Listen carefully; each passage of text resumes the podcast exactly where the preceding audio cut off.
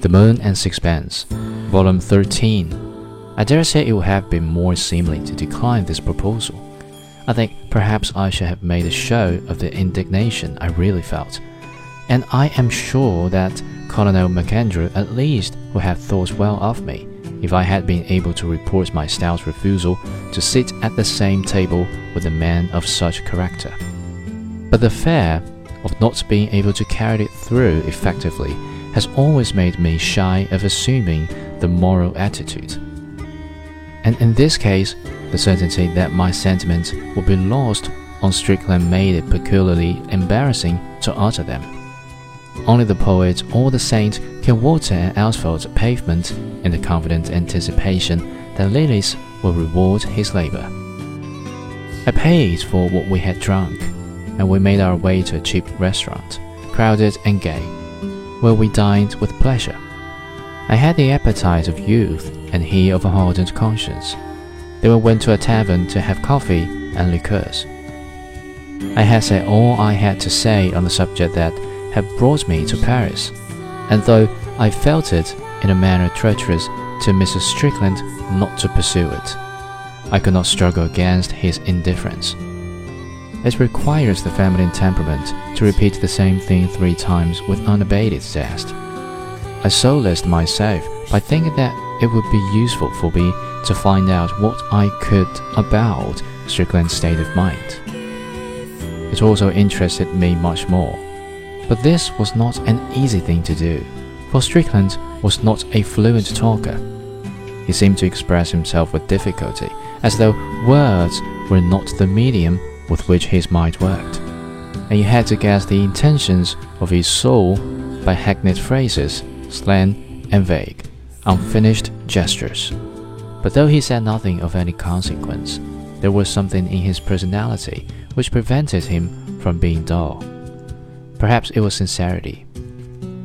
He did not seem to care much about the Paris he was now seeing for the first time. I do not count the visit with his wife and he accepted sights which must have been strange to him without any sense of astonishment.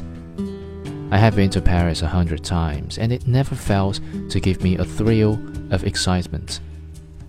I can never walk its streets without feeling myself on the verge of adventure. Strickland remained placid, looking back.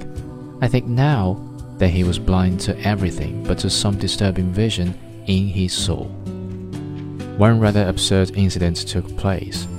There were a number of harlots in the tavern.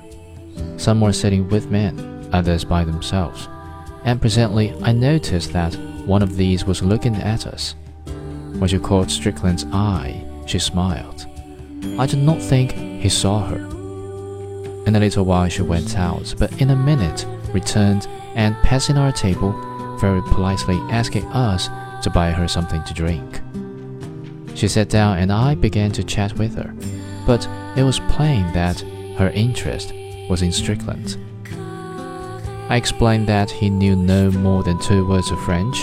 She tried to talk to him, partly by signs, partly in pidgin French, which for some reason she thought would be more comprehensible to him, and she had half a dozen phrases of English. She made me translate what she could only express in her own tongue, and eagerly asked for the meaning of his replies. He was quite good tempered, a little amused, but his indifference was obvious. I think you've made a conquest. I laughed. I'm not flattered. In his place, I should have been more embarrassed and less calm. She had loving eyes and a most charming mouth. She was young.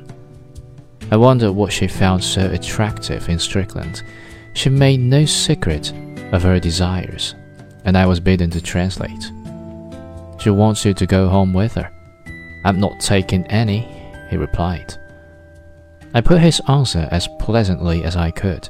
It seemed to me a little ungracious to decline an invitation of that sort, and I ascribed his refusal to lack of money. But I like him, she said. Tell him it's for love. When I translated this, Strickland shrugged his shoulders impatiently. Tell her to go to hell, he said. His manner made his answer quite plain. and the girl threw back her head with a sudden gesture. Perhaps she reddened under her paint. She rose to her feet. Monsieur n'est pas poli, she said. She walked out of the inn. I was slightly vexed. There wasn't any need to insult her that I can see, I said. After all, it was rather a compliment she was paying you. That sort of thing makes me sick, he said roughly. I looked at him curiously. There was a real distaste in his face, and yet it was the face of a coarse and sensual man. I suppose the girl had been attracted by a certain brutality in it. I could have got all the women I wanted in London. I didn't come here for that.